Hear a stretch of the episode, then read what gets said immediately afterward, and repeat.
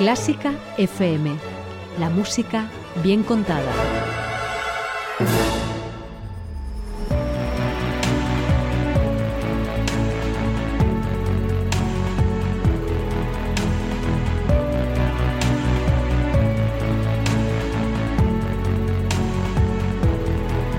Hoy estamos aquí para que pienses, para que reflexiones tanto de tus experiencias pasadas como futuras.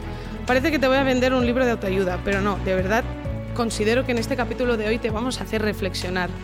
Quizás ah, ya has escuchado el primer capítulo del podcast o quizás has decidido venir directamente a este capítulo porque el título te parece más interesante. Van a salir temas muy salseantes, pero a la vez muy, muy, muy serios y que seguro que muchos de vosotros os sentís identificados.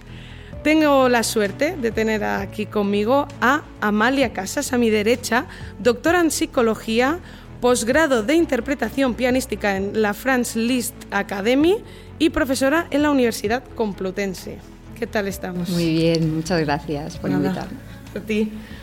A su derecha tenemos a Albert, para los amigos, pero Alberto Rico, eh, psicólogo educativo en Cubo, formador de profesores, coordinador de facilitación del curso experto universitario, eh, universitario en educación transformadora en la Universidad Camilo José Cela.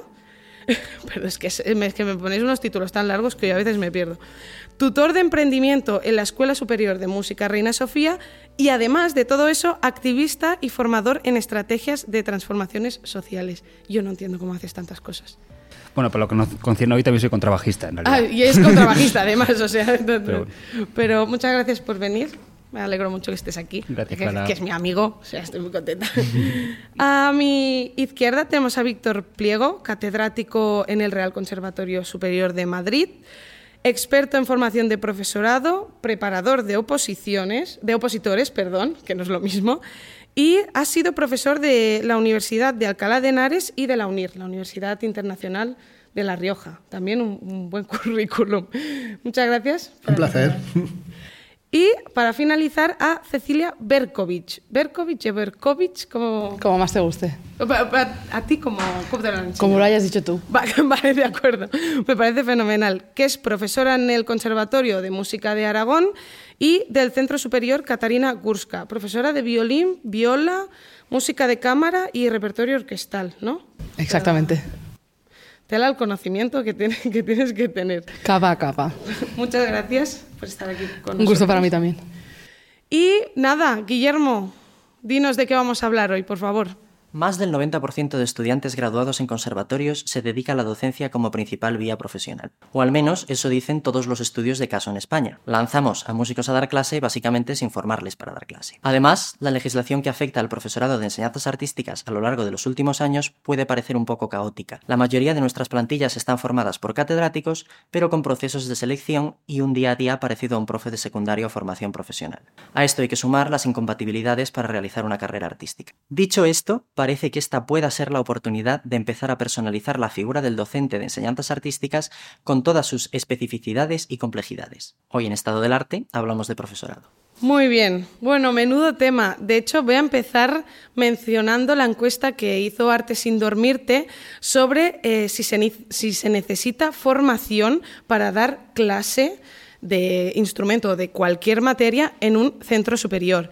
El 90% de los encuestados dijo que sí, y estamos hablando de unas 700 personas que eh, clicaron en el Instagram. Entonces, yo formo parte de este 90% de profesores que no ha tenido formación y me estoy buscando las castañas a ver cómo, cómo, cómo hago eso de, de que los niños se callen en clase, ¿no? Em, y Albert, voy a empezar contigo porque, bueno, si te enfadas, pues después te invito a un café y todo, y todo se arregla. Vamos. Pero, ¿cómo se enseña dentro de un conservatorio superior? ¿Cómo se enseña? Sí, ¿o qué, ya competencias tengo que tener para trabajar en un centro superior? Hmm. Pues es una buena pregunta y es una pregunta que en realidad podríamos responderla de muchas maneras, ¿no? O sea, a mí me viene como lo primero a la cabeza un señor que se llama Philippe Prenut, que es un francés, entonces Prenut supongo que se pronuncia así, algo así. Eh, bueno, que es un tipo que se dedicó a investigar qué competencias hace falta para enseñar en general, ¿no? Y entonces dijo, bueno, pues hay unas 10 competencias que digamos que son las necesarias que tiene que poner en marcha el profesorado para tener eh, una clase que funcione y que la gente aprenda, ¿no?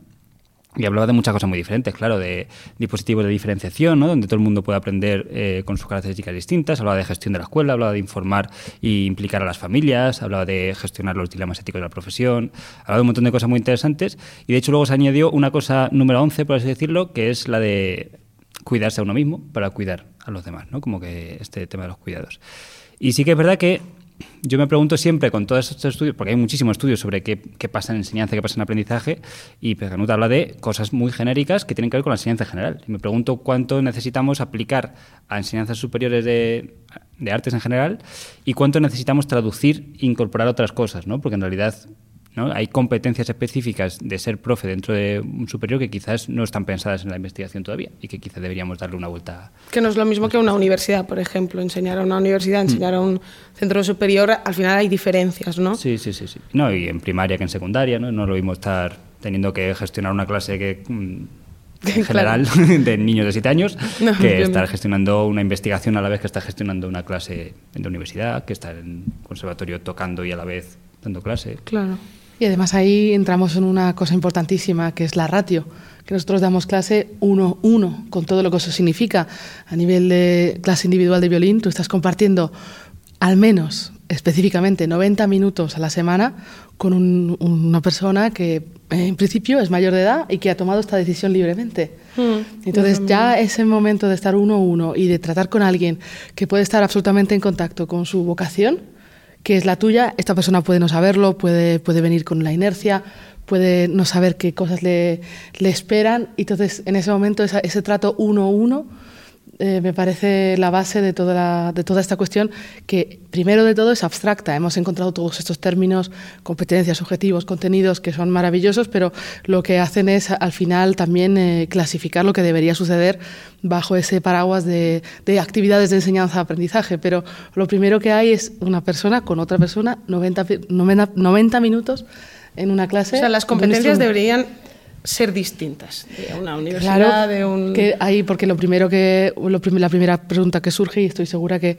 mis compañeros eh, están de acuerdo, es ese análisis de ante quién estoy y cómo me transformo con esta persona y esta, este intercambio constante que se va a producir de aquí, por lo menos hasta los siguientes 89 minutos de nuestra clase. Ya. Y no sabemos nada de la semana que viene, pero los siguientes 89 minutos, o ya 88 según termino de hablar, Sí, sí, eh, sí. después de haber dicho hola, ¿qué tal? Entonces, Pero voy a añadir algo así como para complementar esto, o sea, como volviendo a Perrenut, este, este señor, que él habla de otra competencia importante, que es la de trabajo en equipo, que por ejemplo sí que es muy obvia en secundaria, ¿no? en otros estudios, y cuando nos vamos a los conservatorios, eh, Se pierde. ahí. se nos olvida que hay que trabajar Ya. en equipo. De hecho, en una experiencia La libertad reciente- de cátedra, ¿no? Pues parece que está por encima de todo lo demás. Cuando te preguntan qué, qué cosas son recursos de la- de- del aprendizaje, pues la, la predisposición del alumno o de la alumna.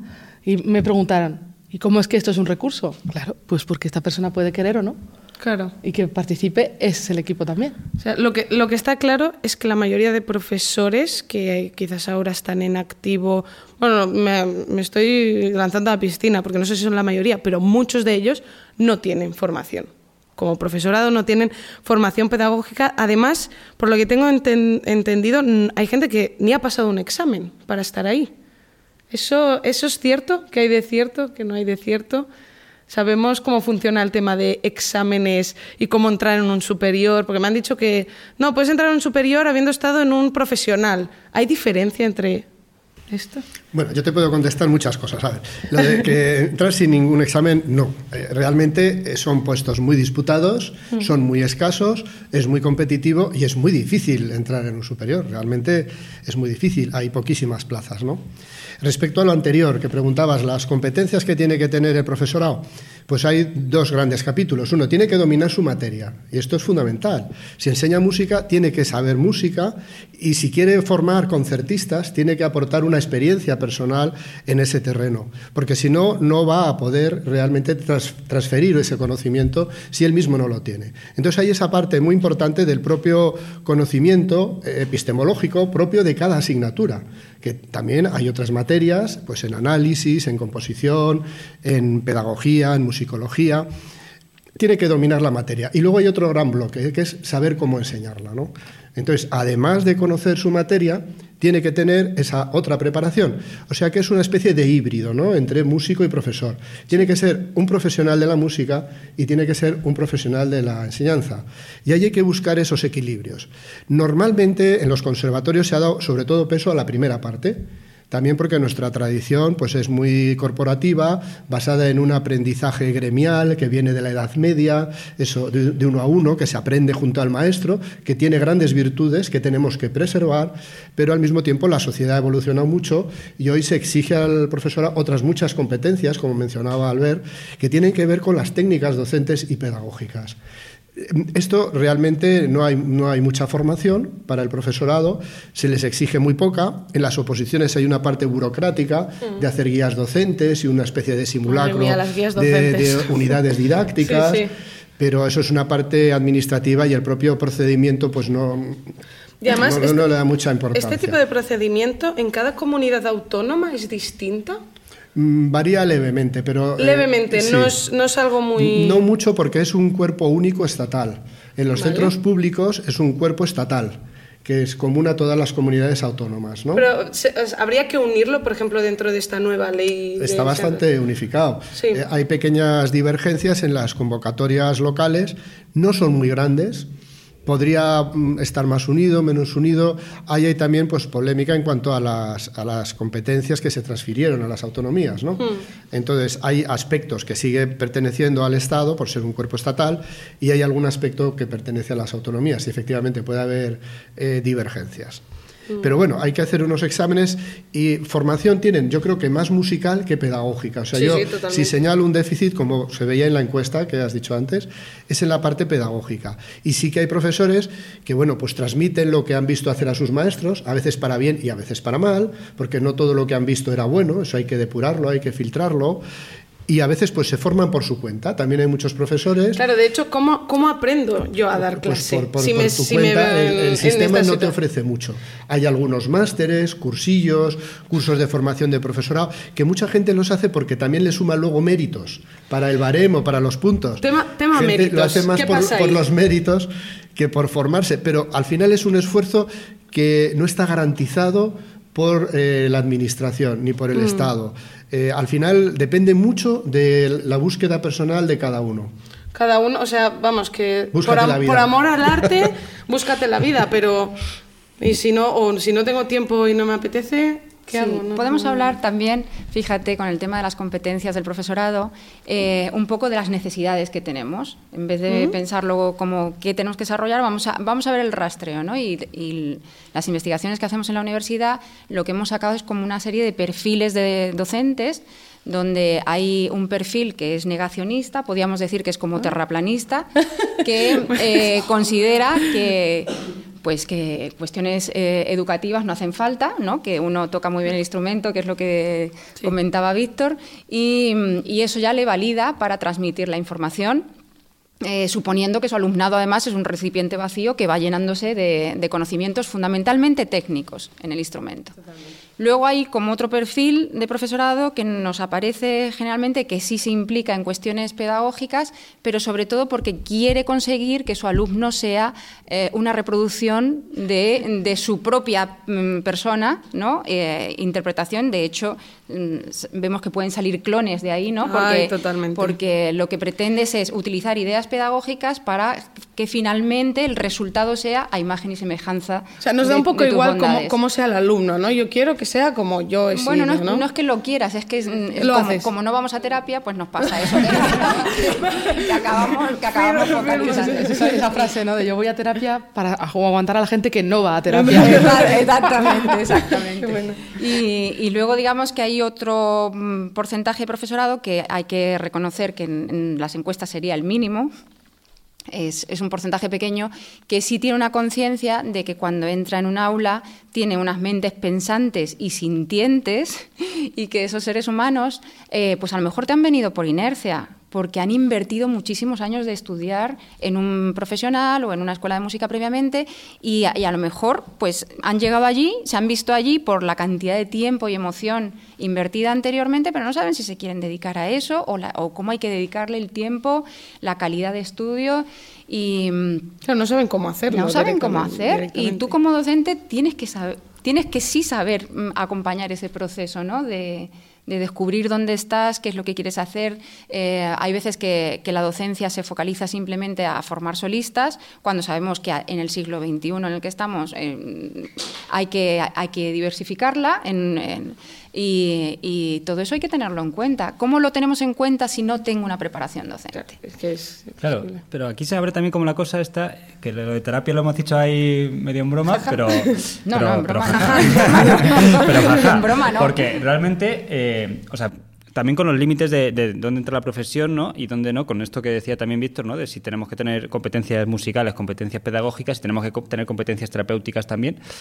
Supongo que no, que por eso están los psicólogos clínicos y la gente que quizás debería estar también en un conservatorio, ¿no? Que debería haber más perfiles de ese estilo y no están pero que tengamos también en cuenta que nuestro papel como docentes es el que genera que el 70 y pico por ciento de, de los que han estudiado música tengan ansiedad o depresión. O sea, como que no tenemos una competencia necesariamente terapéutica, pero sí tenemos una capacidad traumatizadora. O sea, que quizás tenemos que Esto- pensar en qué, por lo menos qué está pasando ahí, Esto ¿no? es Hay un algo ahí. elemento que comentas, Albert, que me parece que es eh, fundamental que tengamos que tratar. No es esto es eh, cuando hay que afrontar eh, temas que son espinosos, pues hay que afrontarlos. Y la verdad es que eh, la ansiedad escénica deriva mucho de los centros eh, especializados en, en formación musical. Luego aquí hay que hay que tomar en cuenta cómo hacemos para que eso se esté transmitiendo, incluso aunque yo tenga mucha experiencia de haber pasado por escenarios.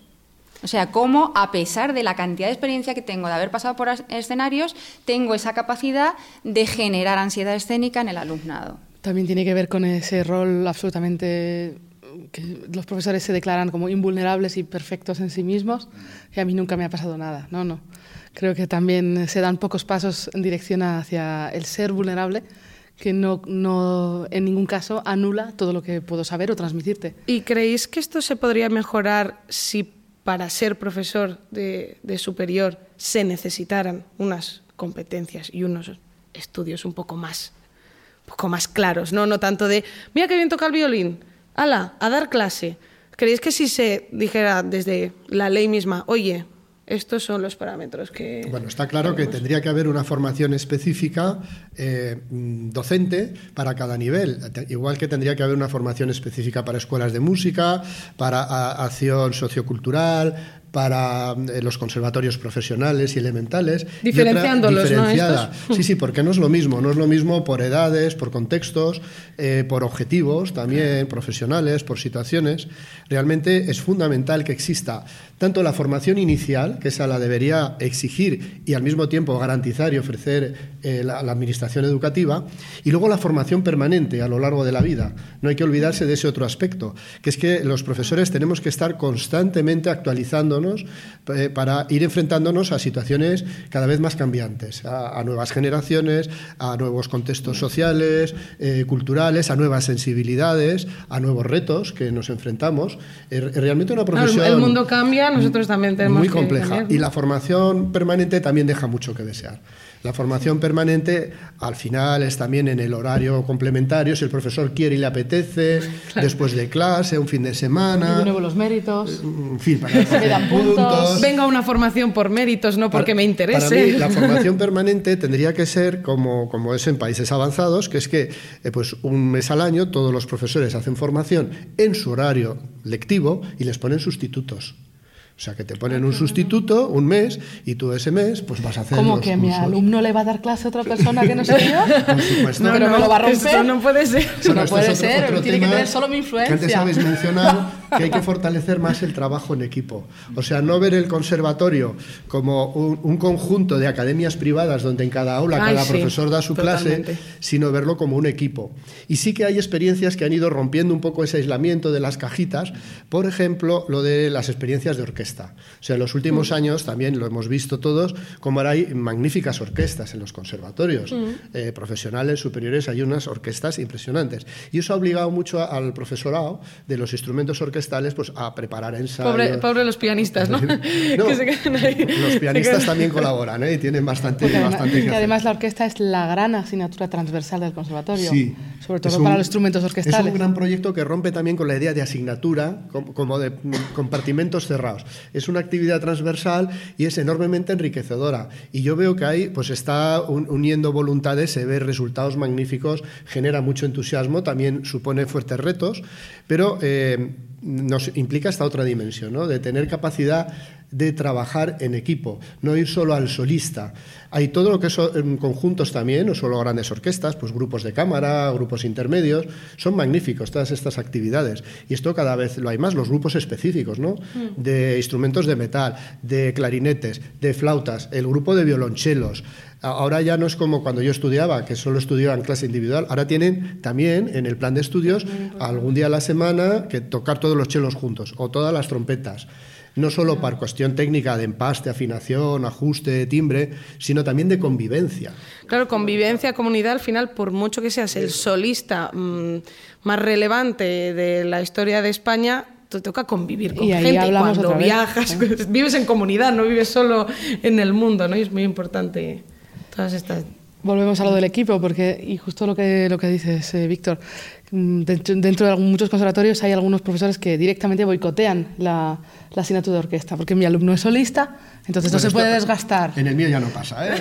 Afortunadamente. Sí, pero también tiene que haber ese espíritu común. Pero, sí que hubo un momento en este que momento... nos costó romper, ¿eh? Y ahora en, el Conservatorio Superior de Música eso se ha roto. Y a, las orquestas... Depende del conservatorio, ¿no? son espectaculares. No, también llevamos muchos años trabajándolo. O sea, esa fase también la hemos vivido. Que al principio había quien nos boicoteaba los ensayos, las orquestas. No, eso ya se ha acabado. Claro, yo creo que también eh, de cara al tema del aprendizaje cooperativo que estabas diciendo como una de las competencias básicas que se entienden ya, ¿no? Eh, el tema es que nosotros no podemos hacer cooperar a nuestro alumnado si nosotros no tenemos tampoco un trabajo cooperativo como docentes. Mm. Entonces, yo creo que ahí también hay una mm, hay una cuestión que forma parte también de la dinámica del centro, y la dinámica del centro ya es una cuestión más de gestión ¿no? del propio centro, de cómo hacer que tus profes interactúen entre sí, que, que puedan tener eh, dinámicas no solo, a lo mejor solo de hablar de eh, cuestiones musicales. Eh, sí, se dice participación educativa, Sino que haya un, un, poquito de espacios más, más humanos, que además yo creo que estamos recuperando después de la pandemia mm. estos espacios más de interacción humana, de tomarnos algo juntos, de poder. y, y, con algún tipo de objetivos. Y que, esos, y que estemos acostumbrados a sacar objetivos en, en colaboración y que no la única colaboración sea coger horario, o sacar la, ficha didáctica o la guía didáctica adelante, porque entonces eh, ese tipo de interacción ya está mm, pervertida. No, totalmente. Pero es verdad que justo para eso, o sea, voy a rescatar lo de los espacios, porque el problema que tenemos en los conservatorios superiores y en muchos centros es que no está programado en el horario como docente que yo me tenga que juntar con nadie. Entonces, aparte de que yo tenga ganas de tomarme café y que entonces como en el pasillo pueda juntarme con gente o no juntarme, si hay cafetería en el centro, pues más suerte todavía, pero si no... Centro neurálgico de la vida común. Pero si no, o sea, si no gestionamos espacios comunes, entonces no podemos ser profes eh, competentes como unidad de centro, ¿no? De, de algún modo. Teniendo en cuenta que la calidad de la educación solamente se mide desde la unidad como centro, no desde la unidad de mi aula, sino la unidad es el centro para la mm. calidad. ¿no? Entonces, para mí esa es una idea importante que requiere efectivamente gestión de...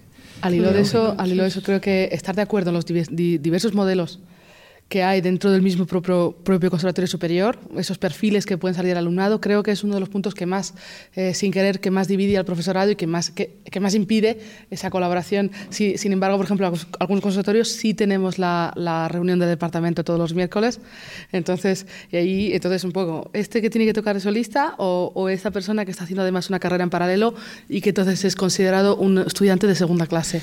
Bueno, perdón que os corte porque es un tema muy interesante y que, que puede dar para mucho.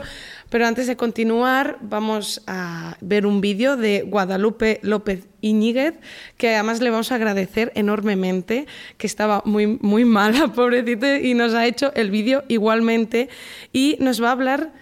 Bueno, nos va a hablar de muchas cosas porque no quiero hacer spoiler, pero voy a aprovechar para eh, recomendar un libro que se llama Aprender y enseñar música, un enfoque, centrado en el alumnado, que además Amalia ha escrito, que has dicho, dos o tres capítulos ¿no? de ese libro.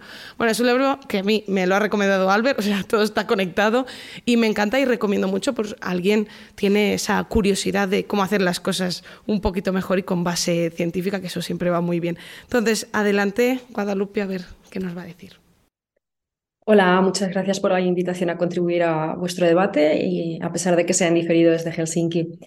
Bueno, pues el plan eh, de estudios actual de la Academia Sibelius se lanzó en agosto del 2018, aunque ahora estamos elaborando otra reforma curricular para poder atender a cuestiones de sostenibilidad que hemos eh, identificado y para poder equipar también a, los artistas que formamos eh, a que sean verdaderos agentes de, cambio social, ¿no? Pues con todos los desafíos a los que nos estamos enfrentando, como puedan ser el, cambio climático o el conflicto bélico. Entonces, el actual plan curricular tiene a la investigación como elemento eje de los estudios, tanto para los docentes, que tienen que utilizar la investigación pues, para estar al día, mejorar como profesionales críticos de, su práctica, como también para equipar a, nuestros alumnos como verdaderos de, agentes de cambio social. Entonces cultivamos un entorno que, ayuda a nuestros músicos, a nuestros artistas en general, a, crecer de manera crítica para que vean pues eso, el poder del arte, ¿no? no solo como una manifestación estética o de expresión emocional individual, sino como, como verdadero motor de cambio en la sociedad.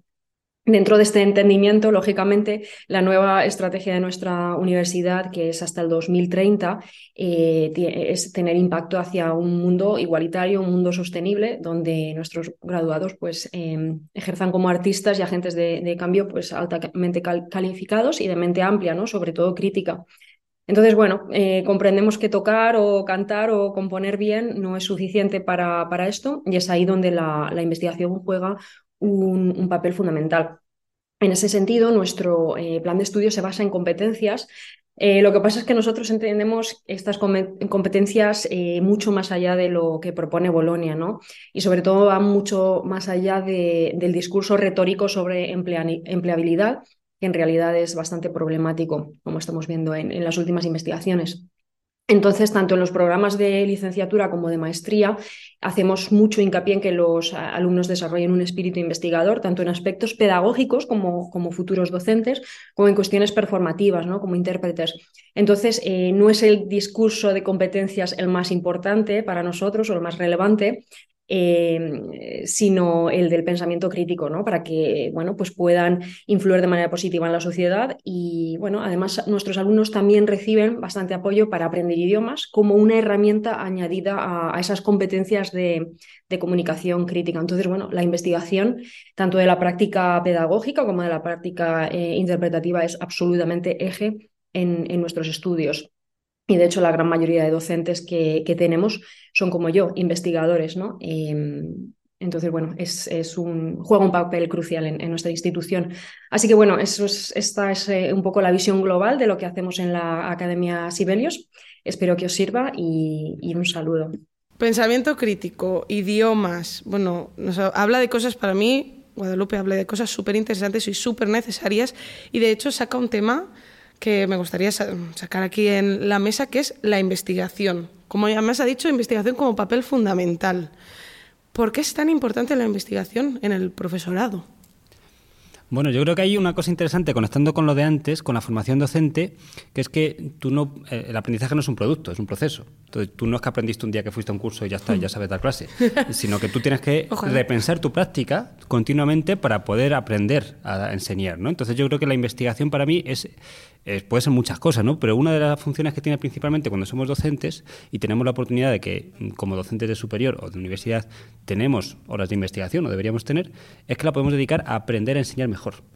Porque con esta idea, ¿no? que lo que decía antes Amalia, de que hay eh, estos tres perfiles, estos tres grandes personajes eh, de la mitología del profesorado, que al final se convierten en, ideas que tienes tú dentro. ¿no? Entonces, esas ideas que tienes dentro, por mucho que tú te creas que eres el mejor pedagogo del universo, luego sin querer, por cómo te han enseñado, pues acabas dando clase de formas que quizás no concuerdan con lo que tú piensas siquiera. Entonces, la única manera que tenemos muchas veces de revertir esto es investigar sobre lo que tú haces. Simplemente, aunque sea eso poquito. No investigar hace falta que sea de tema de investigación pedagógica, o sea, puede ser de Porque claro, cuando hablamos de investigación, hablamos como. Nunca se nos viene a la cabeza investigación, por ejemplo, de la interpretación. No sé si. Que es tocar un concierto, prepararlo, defenderlo, compartirlo.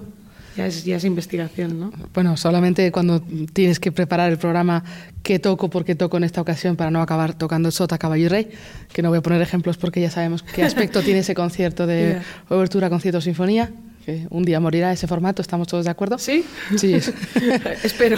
Para, que evitar eso y hacer un concierto estructurado, ya tienes que investigar que acerca de autores, autoras, contextos, ya, te haces una pregunta ahí, porque ese es el centro de, de lo que debería ser esa investigación a cualquier nivel. Hacerte una pregunta que te lleve en cualquier dirección y sobre todo, ya casi entrando en términos un poco más cabalísticos, hacerte preguntas sobre las preguntas.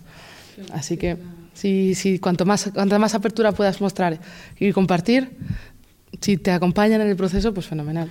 ¿Y creéis que el, profesorado tiene los suficientes recursos para la investigación ahora mismo en, la ley? Que eso se habla un poco, creo, en la nueva ley de más recursos para la investigación, ¿no?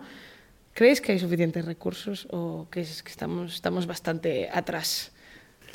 Bueno, lo de la investigación es ahora una exigencia de la enseñanza superior. O sea, lo que distingue la enseñanza superior de los otros niveles es que además de todo lo otro, se profundiza eh, creando y transmitiendo conocimiento.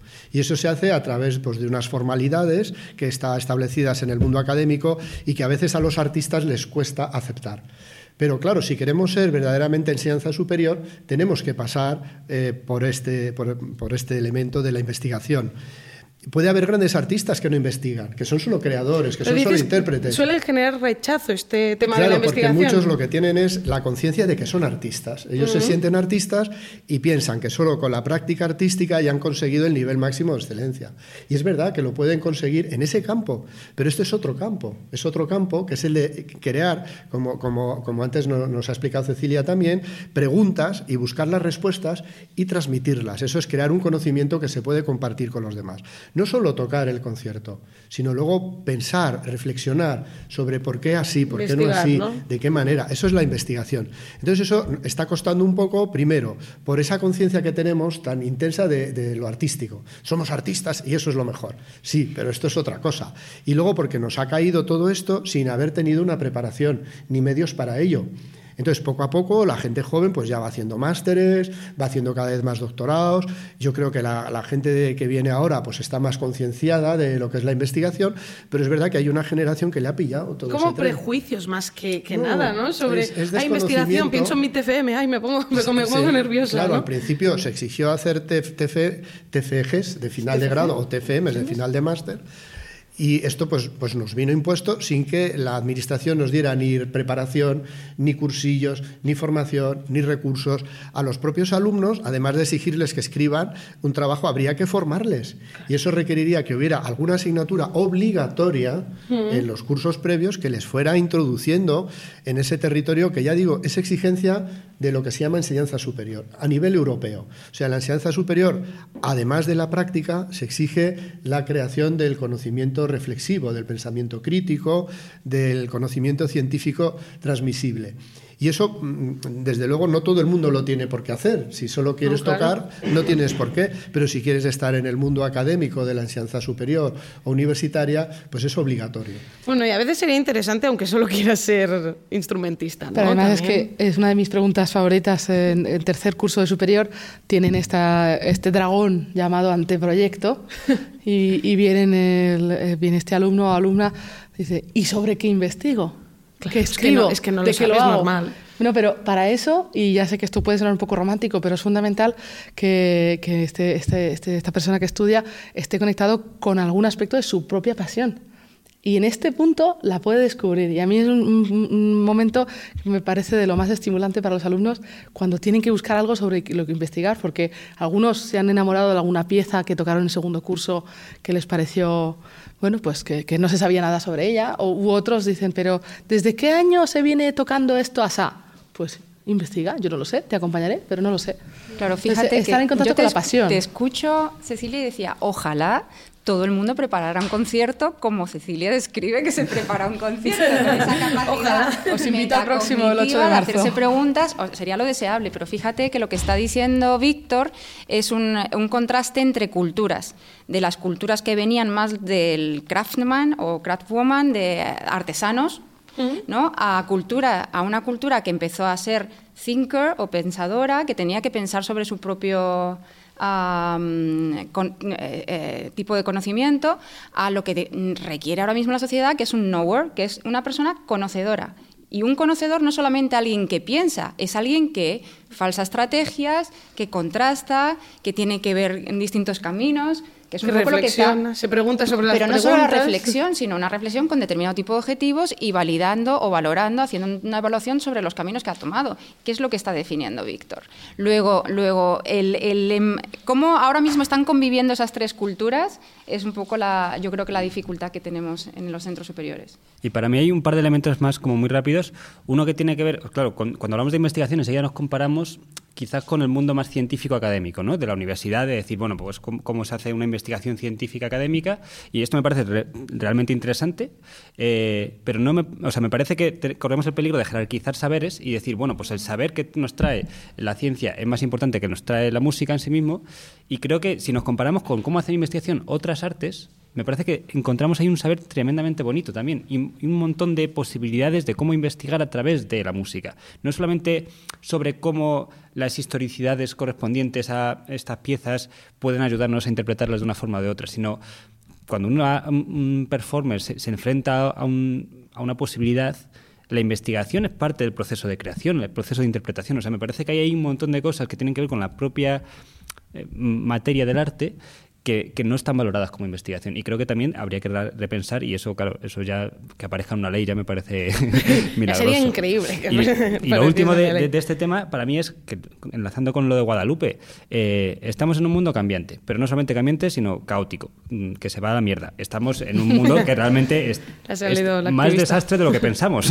De la Y- desde ¿no? aquí, de- La entropía. la entropía, y desde aquí, desde Norte Global y desde nuestro privilegio constante en el que vivimos, no nos damos cuenta de cómo nos afectan eh, las catástrofes que están ocurriendo ya y cómo están interconectadas entre sí. Entonces, para mí, otro elemento fundamental de la investigación, que para mí ya sería casi obligatorio, sería el incluir el entendimiento profundo, racional y emocional de qué está pasando y cómo se conecta con nuestras vidas no como una cosa de cambio climático por un lado, la violencia de género por otro, sino como un mundo que realmente se basa en la fragmentación y que se está rompiendo por eso, cómo realmente la investigación, desde cualquier punto de vista, nos puede ayudar a conectar más y cómo el arte, la música, que es una profunda conectora del alma humana, nos puede ayudar precisamente a afrontar este siglo que tenemos de, de reto y de catástrofe y de muerte y de aceptación de la muerte y de lo que conlleva esto. Lo que pasa que para que, por, por- por decir un poco Albert, porque me, me- me- me resuena mucho lo que dices, eh, un alumnado que no ha tomado ninguna decisión a lo largo de toda una trayectoria educativa, que, no ha- que nunca se ha conectado consigo mismo, no puede Claro. llegar al superior y que le pidamos que conecte, porque, porque realmente no sabe lo que es conectar, no sabe lo que es mirar hacia adentro o preguntarse, o, o sea, que, que es un- una trayectoria en la que tenemos mucha importancia el docente, ¿no? Con estas dos reflexiones eh, me sabe muy mal, pero quedémonos con esto, reflexionemos en casa, nos lo ponemos un par de veces, lo escuchamos y, y a ver qué, a través del Discord o de las redes sociales, a ver qué hablamos sobre este tema porque me parece muy interesante, pero voy a volver a cambiar de tema y me vais a disculpar, pero, em, por ejemplo, soy profesor de, profesora de química, eso nunca va a pasar, pero... eh, Tú lo sabes, que- tú lo sabes. Conecta con esa parte de ti. no he conectado No suficiente. la niegues, no la niegues. Has dicho Eh, varias veces eso de química, ¿eh? Por ejemplo, eh, lo que hemos dicho antes, quiero trabajar en un instituto, en un colegio, una universidad, dependiendo de dónde quiero trabajar, hago un examen u otro. Em, eso en el conservatorio profesional superior hay oposiciones para conservatorio profesional, pero luego el superior, a ver, yo me hago un lío ahí, que no sé cómo va, por favor, si nos puedes ayudar un poco, Víctor. Bueno, te lo resumo cómo es ahora y cómo esperamos que cambie. Ahora mismo hay dos cuerpos, uno es eh, cuerpo de profesores de música y artes escénicas y otro que es cuerpo de catedráticos de música y artes escénicas. El cuerpo de profesores tiene asignadas las competencias en la enseñanza elemental y profesional y aquellas del superior que se determinen. En Ah, algunas del superior hay profesores. Vale. Y luego los catedráticos eh, tienen en exclusiva la competencia sobre enseñanzas eh, profesionales superiores, perdón. Los ca- el cuerpo de catedráticos lo impartiría las enseñanzas en los centros superiores. Esta es una distribución que se impuso así desde hace 30 años atrás y que está muy mal establecida, porque debería haber eh, distintos cuerpos en cada nivel incluso uno para elemental, otro para profesional y otro para superior, y dentro de cada cuerpo también la posibilidad de hacer carrera docente, es decir, que uno pudiera empezar como profesor y luego ir promocionando y ascender a cátedra, o sea, que tuviera la posibilidad de hacer carrera, porque también reservar el ascenso solo al superior me parece una injusticia absoluta. Si tú estás especializado en dar clase a niños y en dar clase en un, en un conservatorio elemental de música y danza, y quieres ser catedrático, ¿por qué tienes que dejar de dar clase a niños? Es una barbaridad, eh, es una falta de respeto a, a los niveles previos. Entonces yo creo que cada nivel tiene su especificidad, debería tener sus propios cuerpos y debería tener su promoción interna. O sea, ahora mismo los cuerpos docentes no están separados. No, están no todos... están separados eh, hasta, hasta la fecha. Bueno, está separado que cátedra solo da superior, Vale. es esa injusticia, no puedes ser catedrático en, en un conservatorio elemental o profesional, no puede serlo. Y en los profesionales, los cuerpos de profesores, solo dan algunas asignaturas en el superior. Un poco- Vale. Y el tema de méritos que hablamos de antes, ¿eso te da, te puede dar la posibilidad de que des clase en un superior con simplemente tener méritos? ¿O eso es un, un- un mito? Si- Simplemente no, no. lo sé. ¿eh? No, tienes que ser primero profesor. O sea, sí que existe dentro de lo que es eh, la administración, tú dentro de un cuerpo puedes promocionar. Entonces puede haber acceso libre y abierto a cátedras, pero también hay acceso por promoción interna. Entonces, aquellos que ya son profesores con determinada antigüedad y una evaluación positiva y méritos, pueden acceder a cátedras por, por- por- simplemente por méritos, pero han tenido que hacer previamente un examen para profesor. Claro, pero si han pasado 20 años de ese examen y De yo hecho, tengo muchos méritos... Conozco varios casos Claro, de pues tienes profesores. más méritos cuantos más años pases. Ah, vale. ¿Y, la, ¿Y la gente joven dónde se queda? No, claro, es que los méritos se acumulan con la edad. Porque hay, hay varios casos, conozco muchos muy buenos y cercanos, que mm, maravillosos profesores de enseñanzas elementales y, y medias, que de pronto aparecen en el superior completamente desubicados, Hombre, normal. Completamente desubicados, y además sin, sin solución, porque ya están allí. Ya está. Entonces, un poco, eh, no pueden me- subir. Un poco me, me recuerda al cementerio de elefantes, ¿no? Se han trasladado allí para terminar su, su etapa docente allí, completamente desubicados, pero muy arriba. Bueno, muy, muy arriba, pero desubicados. pero bueno, desubicados. Bueno, pues Y que no tiene solución, ya no pueden, a lo mejor, y muchos de ellos, yo sé bien que están muy incómodos en esa etapa. Y, Orgullosos y- de estar allí, pero incómodos. Y con el tema, si esto de los catedráticos, los méritos y todo esto cambia, voy a lanzar una pregunta un poco dura, es, ¿se van a quedar algunos de los profesores actuales sin trabajo si esto cambia en la nueva ley? Bueno, a ver, los que ya son funcionarios, no. Eh, los que son interinos, eh, cualquier trabajador o funcionario interino está contratado por un año y el año que viene pues no sabemos si seguirán o no seguirán. O sea, puede ser que se que de un día para otro, y voy a, a empatizar un poco con la persona que se queda sin trabajo, que quizás tiene cuatro hijos y una familia y de repente dice, ostras, pues me he quedado sin trabajo. Sí, Esto en, puede mi- ser... en mi caso, cada año en Zaragoza ha sido así. Ostras. Yo cada, cada 15 de julio no sabía si trabajaba el curso que viene y, por tanto, la, la sensación de incertidumbre mía, pero por encima de todo la de mis alumnos, era total. Bueno, ahí hay una situación de precariedad laboral que llevamos arrastrando muchos años con un porcentaje demasiado alto de las plantillas eh, en interinidad. Eso ya Europa, como bien sabéis, ha reclamado a España que desarrolle un proceso de estabilización porque el porcentaje de interinos en toda la administración pública ha sobrepasado todos los márgenes razonables por falta de previsión y de convocatoria regular de oposiciones. Esto es una situación excepcional que después de este año y este tirón de orejas esperamos que no se vuelva a repetir en el futuro y que salgan con regularidad las oposiciones o las convocatorias y que además se mejoren las condiciones de trabajo, se estabilicen y se mejoren y se hagan distintas para cada etapa, con una formación docente, con una preparación específica para cada nivel. Eso no cabe ninguna duda, que tendría que ser absolutamente diferenciado.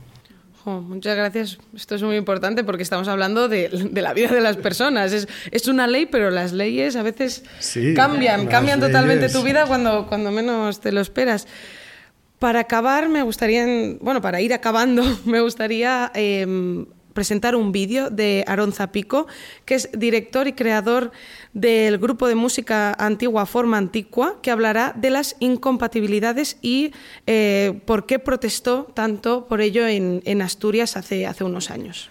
La incompatibilidad artística y docente es uno de los numerosos puntos eh, fuertes de nuestro trabajo, de nuestro sector, eh, que no ha sido sometido a un estudio detallado, concienzudo acerca de las, de las consecuencias eh, para bien o para mal de la aplicación de esta ley.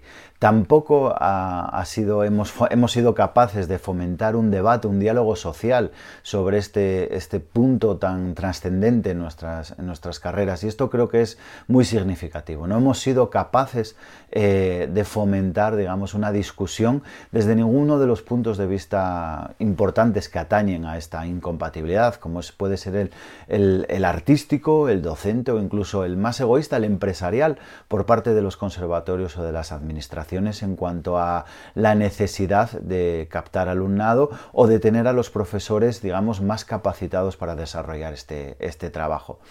Em, a simple vista y un análisis rápido, sobre todo de lo que mm, pasó aquí en Asturias, que es, digamos, el, ejemplo más cercano para mí.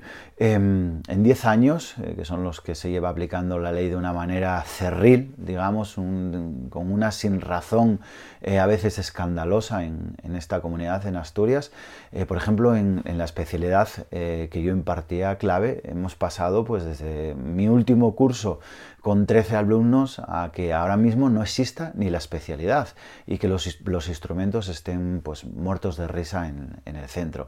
Digamos que no se ha avanzado absolutamente nada. ¿Qué es lo beneficioso que provoca eh, la aplicación digamos, de, esta ley de incompatibilidades hasta la última coma, hasta la última, eh, hasta la última de sus palabras?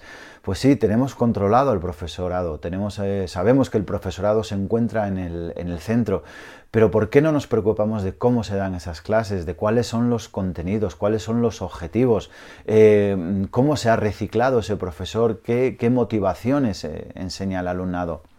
Realmente eh, nos perdemos mucho por la aplicación de esta ley y sobre todo a mí me parece una falta de respeto sí, digo bien, de respeto eh, hacia las aptitudes y hacia el sacrificio que implica la, carrera de música y, lo que significa ser profesor, ¿no? Y muchas veces eh, eh, las administraciones se escudan en esa búsqueda de la, excelencia para el alumnado y no se dan cuenta de que es el propio profesorado al que se le cortan las, alas de esa, excelencia. Bueno, qué, qué luchador, Aarón. Me parece bueno, el tema de la incompatibilidad es también un temazo, como todos los que han salido hoy. Pero, claro, yo me planteo, yo cuando empecé el superior, yo, no quiero un profesor de trompa que no haya tocado nunca en orquesta o que no haya tocado nunca en un grupo de cámara o que no esté en activo, ¿no? Eso es muy... Pero a veces, por ejemplo, mi profesor de grado medio ha tenido que dejar de tocar en orquesta porque no le dejan, no hay manera. ¿Qué pasa con este tema? Yo quiero decir una cosa un poco tajante. No puede ser que tengamos que pedir un permiso con al menos 15 días de antelación para decir que vamos a tocar un concierto y tengamos que adjuntar el programa del concierto, el contrato, eh, la sustitución de clases, cuándo va a ser. Todo eso, eso es, es, Por eso, volvemos al inicio. Doy clase 1-1 a un mayor de edad y ya está, y que está feliz de que su profesor pueda compartir una experiencia de concierto que ha sido de investigación también. ¿Y eso es por flexibilidad de horarios también a veces que nos dejan? Pues porque, porque se, asocia a, que, a la ley de enseñanzas secundarias. Ah, claro, tú tienes que, para irte a tocar un concierto, tienes que cambiar una clase que en secundaria tendría pues entre 20 y 30 componentes. Pero cuando tiene uno no pasa nada. Pero, se, pero pedir permiso suena como, ¿no? necesito una autoridad que diga que sí. ¿Y esta autoridad quién es? ¿Quién eres? Sí, ¿por qué, tengo que pedirte un permiso para faltar porque voy a ir a tocar un concierto? Deberías, deberías facilitar tú esto. ¿Y, cómo, se podría solucionar esto dentro, dentro del... Bueno, hay, hay, el modelo universitario, que, que, eso seguro que Amalia nos puede contar, donde a los profesores se les facilita y se les estimula el ir a dar cursos, a ir a congresos, el impartir ponencias, el tener actividad profesional. La universidad lo facilita. Y entra Nosotros, dentro de... de dentro de su actividad, de su currículum. Eso es un factor que tendríamos que tener un régimen laboral más parecido en el superior a la universidad, porque estamos en contacto con el mundo profesional, formando profesionales, que es distinto a las etapas previas. Y, y, además hay otra cuestión también que podría facilitar quizá mucho este asunto, por ejemplo, los que están en orquestas permanentemente, es la posibilidad de pedir jornada reducida voluntaria. Si tú estuvieras a media jornada, ya sería compatible. Uh -huh. O sea que hay distintas fórmulas. El acercarnos al modelo universitario y el establecer la posibilidad de jornada eh, reducida voluntaria. Claro, porque tú tienes mucha más flexibilidad en ese sentido? Bueno, también depende mucho de los departamentos y cómo se gestionan en los departamentos, ¿no? Porque si tienes que suplir a un montón de compañeros, pues lógicamente no, no, puedes salir a ningún sitio porque estás supliendo a otros compañeros. Pero lo cierto, yo me voy a poner, voy a hacer un poco de abogada del diablo en el sentido de, de, ponerme de par, en la mente del alumno, ¿no? De la, de la alumna que es verdad que necesita un, un acompañamiento, un, una regularidad, una frecuencia de, de las clases. Eh, el profesorado que lógicamente tiene que desarrollar esa actividad artística, yo creo que los centros sí pueden tener eh, eh, comprendido, tienen que incorporar eh, cómo hacer ese, ese, tipo de suplencias, con qué tipo de afinidades hay entre docentes, que pueden, porque además es un enriquecimiento también para el alumno, el que tenga pues otros puntos de vista y que haya una supervisión de lo que se está haciendo en un momento determinado, si no es con Cecilia, pues con otro que ha venido o con otra persona que esté. Entonces yo creo que ahí podíamos, yo, estoy de acuerdo con Víctor en que se, se, podía coger un poquito más esa dinámica que hay claro, en la universidad para facilitarlo. Está muy bien que, que, mi profesor de trompa dé conciertos, pero claro, si viene una vez al mes, pues esto no, no es tan guay, ¿no? Pero por otro lado también estimula tu autonomía. Ojo que ya. ahí entramos en un segundo Pero tema. y la regularidad, si te no sé, a aprender a aprender. Una, si te ha enseñado a tener autonomía, si te ha enseñado a tener una capacidad de autorregular tu aprendizaje que te permita, porque es verdad que, o sea, yo estoy de acuerdo con todo lo que se ha dicho hasta ahora, ¿eh? no, no, lo, no, lo, reniego, pero sí que me parece importante este punto de eh, que se han visto, o sea, yo tengo compás de que han sido estudiantes que su profe les deja tirado porque se va de gira sí. y ya está, y, y ahí te veo dentro de un tiempo. Y entonces, si, si, si como profe lo haces desde un punto de vista de gestiono tu autonomía y realmente hago un seguimiento mientras estás ahí, o realmente planifico contigo qué, vamos a hacer, qué va a ocurrir durante este tiempo, hablo con el profe que se queda de suplente. O sea, como que si hay una coordinación y una coherencia detrás, para adelante con la vida profesional de todo el mundo en todos los niveles. Pero lo que, lo que pasa de facto a veces es que, por desgracia, no es esto. Entonces, como también verlo desde la complejidad de lo que conlleva, sin renegar de lo anterior. ¿eh? O sea, que estoy de acuerdo con que hace falta una vida profesional más amplia que simplemente estar solamente en tu aula también teniendo en cuenta que estamos en el siglo de no me da la vida. que, eh, cuando Gran le preguntas frase. a alguien qué tal está, lo primero que te dice es no me da la vida y muchas veces entramos en estos bucles de intentar ser eh, a la vez el mayor pedagogo, el mayor investigador y el mayor concertista sí. y en realidad a lo mejor lo que tenemos que pensar es cómo combinar esa cosa para que hace la vida con un poco más de salud mental. ¿no? También. Y que hemos dado el sistema que todos los alumnos tienen que forzosamente tener la clase de 90 minutos sin tener en mm. cuenta que eh, hay algunos que le vienen mejor tener tres sesiones de 30 minutos. Es algo inconcebible, pero puede ser y a lo mejor esas esas sesiones encajan con la otra agenda. Hay tantas fórmulas, pero para eso tendríamos que, que, ofrecer y creer y confiar y desarrollar e investigar y podemos seguir añadiendo acciones en que esas flexibilizaciones son, son posibles y que son voluntad de, de, ambos, tanto del alumno, pues que es un trabajo en equipo, que lo has dicho justo al principio y me encanta. Un trabajo en equipo, de todo lo que queramos hacer juntos. Pues muy interesante todo este tema de la incompatibilidad, tanto legislativamente como ya personalmente, ¿no? ¿Cómo lo llevas en tu vida el hecho de tener grandes conciertos? Y... Podrí que podríamos abrir también el melón de las incompatibilidades con las vidas personales que decía Albert, ¿eh? porque el, con la vida personal... No, eh, fíjate que en, el, en, la contratación de profesoras, por ejemplo, de mujeres en concreto, en el, los conservatorios ha descendido brutalmente en, en la última década. ¿Sí? No Entonces, son elementos que dices, bueno, ha venido una pandemia y, y cómo esas personas o esas mujeres están o esas profesoras están compatibilizando sus vidas personales actualmente con, con, la docencia como profesoras en el conservatorio, pues son cosas que, que ahí lo dejamos para, sí, sí, para, para seguir pensando sobre ello, ¿no? Abriremos una frutería con todos estos melones. ¿eh? una frutería, pero solo de melones, ¿no, solo de melones. no se acepta ninguna fruta más. Bueno, pues hasta aquí el capítulo de hoy. De hoy. Muchas gracias, Amalia, Albert, Víctor, Cecilia. A veces la cabeza me explota con tantos nombres y datos. Ha sido un placer teneros hoy. Yo creo que hemos aprendido mucho juntas y hemos aprendido tanto de leyes como de cómo va todo lo pedagógico y, y todo lo de incompatibilidad y compatibilidad con la vida personal. Eh, nada más, solo recordar que estos capítulos van a estar disponibles en todas uh, las plataformas de streaming, Spotify, Apple Music, Amazon, creo que, que, en todas, me han dicho, de Clásica FM, y en YouTube, en vídeo, por si nos queréis ver, somos personas muy guapas, nos podéis ver en YouTube, en el canal de Cubo, con K y dos Bs. También va a estar disponible un artículo en Melómano sobre este tema, un poco, un poco más específico. Y también continuaremos este debate en la plataforma de Discord, que lo vais a encontrar en todas las redes sociales, tanto de Cubo, Arte sin Dormirte, como Clásica FM. Entonces, yo creo que hasta aquí todo, no me dejo nada de información, porque en cada capítulo me dicen, Clara, te has dejado esto. Yo creo que lo he dicho todo. Eh, y nada, muchas gracias. Nos vemos telemáticamente o si algún día en un bar y nos vemos en el próximo capítulo.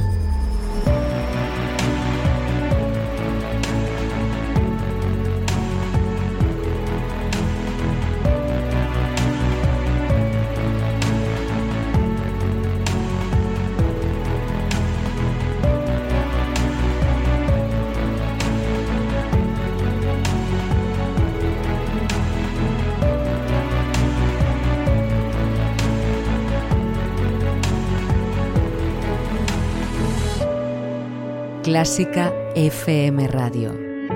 Opina sobre lo que escuchas.